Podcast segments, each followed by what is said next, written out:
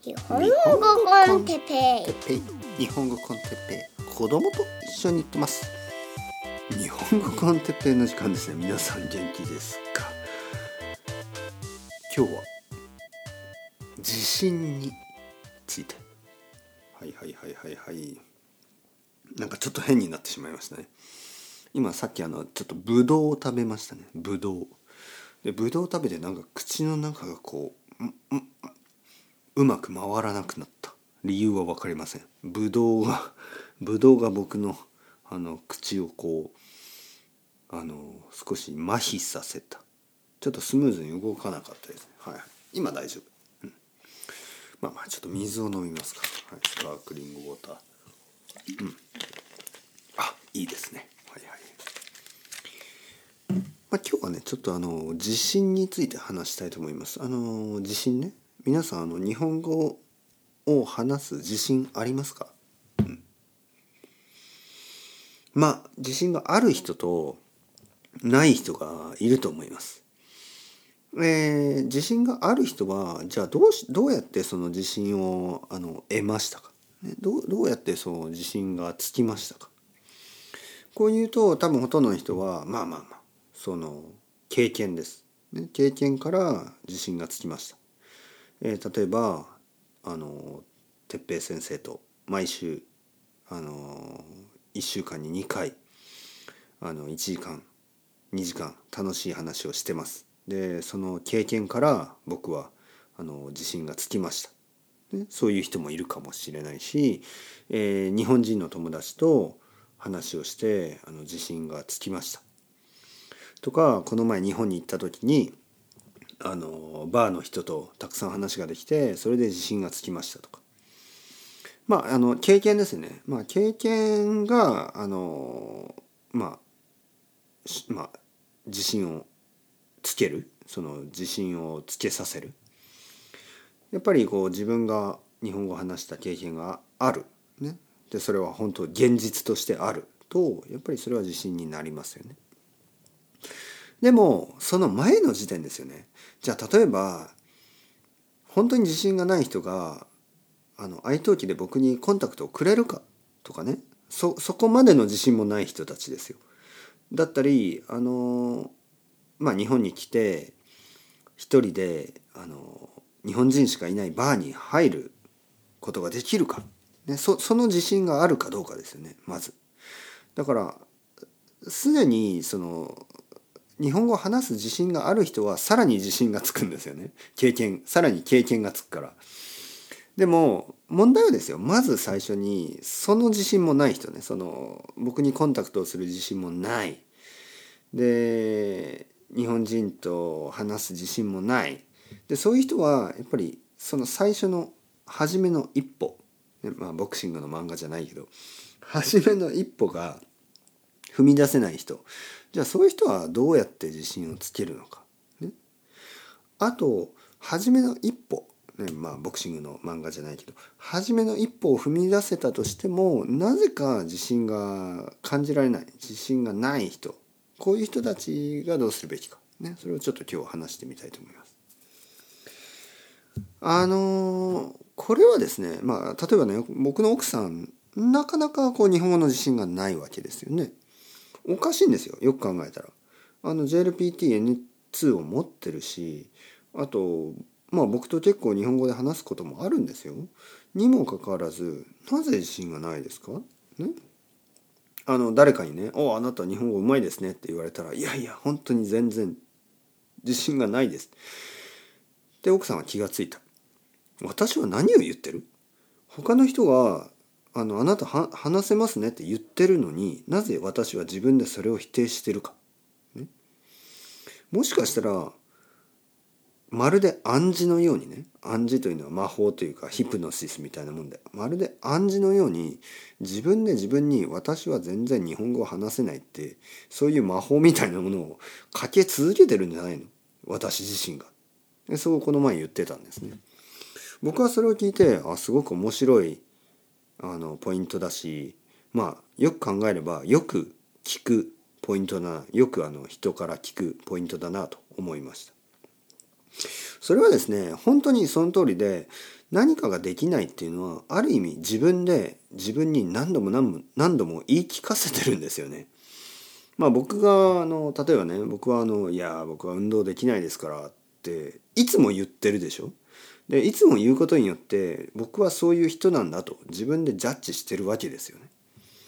で自分でそういうふうにいわゆる identify、ね、している。自分で自分はこういう人ですよとあのレッテルを貼ると言いますね日本語では。あのレーベルのことね。レッテルを貼っているうちはあの自分は変わらないですね。自分を変えたい場合は違うレッテルを貼る必要がありますね。僕は運動得意ですよ。はい、僕は運動好きです。あの僕は結構うまいです。え僕は結構モテます。あの僕は本当にかっこいいです。まあそういうふうに自分で自分に言い聞かせながらあの自分を変えていく必要がありますよね。周りの人に笑われようがあのそれはもうもはや問題じゃないです。自分が自分のことを美しい自分の自分のことをグワポかっこいいと言わなければ周りの人は言ってくれないですよ。まあまあまあまあ自分で自分は日本語を話せる。自分は自分で僕は日本語大丈夫ですよ。結構話せますよ。大丈夫大丈夫。たくさん勉強した。たくさん聞いた。日本語コンテッペイを 2000, 2000エピソードも聞いたからいやわかるっしょ。俺話せるっしょ。それで自分で自分に言い聞かせなければじゃあ誰が言いますか？誰も言わないですよ。あなたのために。だから自分で言いましょう。俺は日本語話せる。わかる。大丈夫。問題ない。全然大丈夫。私は日本語大丈夫です。全然話せる。日本人の言ってることわかる。大丈夫。ね？いや、私はまあ、ゆっくり話してくれればわかります。日本人の、でも日本人の自然な日本語はまだまだわからない。そんなことを言ってはいけない。そんなことを言ってはいけません。私は全然大丈夫。すべての日本人の言うことがわかる。わかるんですよ。まあそう思い込んで、えー、話していいと思います。むしろそう思い込んで話さないと話せないです。これはですよ、例えば車の運転。車の運転をするときにどういうメンタリティがありますか？どういうふうに考えてますか？私は大丈夫。車運転できる。事故？もちろんないですよ。そういう感じに自信を持って運転してるでしょ？今は。でも例えば昔ね免許を取ってすぐの時ってやっぱり心配でしたよね。なんかいつも自分が事故をするようなそういうイメージがあったでしょ？でそういうイメージのまま運転するのは本当に危ないですよね。私は自信がないそう思って運転をすると本当に危険な運転をしてしまうんですよね。これ本当に面白いある意味面白いことだと思います。自転車とかもそうなんか、ああ、私は自転車乗れないと思いながら乗ると、フラフラして 本当に危ないんですよね。でも、ある時メンタリティーが変わる。いやいや、俺大丈夫。いや、自転車乗れるっしょ。みたいな。乗れるでしょ、自転車ぐらい。みたいな。まあ、そういう態度で乗ってみる見ると、乗れるんですよね。これ、本当に自己暗示。自分で自分にかけるヒプノシスみたいなもんで、俺は大丈夫。私は大丈夫。そう言い聞かせてやることが大事です。でそう言い聞かせてるうちに本当にそうなります。ね、もし皆さんがですよ例えば日本語を勉強を始めてまだ3ヶ月とか 6ヶ月とかそれぐらいの時はまあまあそれはまあその自信はもう本当ただの嘘になっちゃうんですけど、まあ、例えば皆さんがね2年とか2年以上とかね、えー、毎日毎日日本語をたくさん聞いてたくさん読んでたくさん漢字を勉強してもうそういう人の場合はもう絶対に自分に言い聞かせた方がいいです。僕は日本語がわかる。僕は日本語が話せるはず。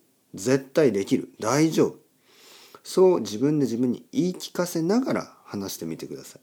そう自分自身に言い聞かせながら聞いてみてください。そう自分自身に言い聞かせながら読んでみてください。そうすればもっともっと分かるようになります。これは僕は僕も子供に言ってます。あの簡単簡単。大丈夫分かる分かるとそういうふうに思いながらやってごらん。何でも。えー、学校の勉強する時も簡単簡単。分かる分かる。僕は大丈夫分かる分かると。そう言い聞かせながらやってごらん。そしたらもっと簡単になるから。難しい難しいって言い聞かせながらやると本当に難しくなっちゃうよ。ね、そういうふうに。言います。これは本当に僕は子供の時に気がついたテクニックですね。何でも簡単簡単大丈夫大丈夫俺はできる。そう思い思ってやる。そうするとできます。たまにね本当にできない時がある。でもそれは仕方がないんですよね。それは仕方がない。それはもう認めてああ間違っちゃったとかああ分かんなかったな、ね、いいんですけど基本的には自分を信じてあの自分はできる。そう思ってやらないとあのうまくはならないです。料理だってそうね。僕はいつもあの「ああ僕は料理うまい」そう言い聞かせながら作ると美味しくなるんですよね。はい。まあまあまあまあ。隙間時間10分終わりました。というわけで最近隙間時間が多い、というわけでまた今度。 Ciao ciao。 Hasta luego。またねまたね。またね。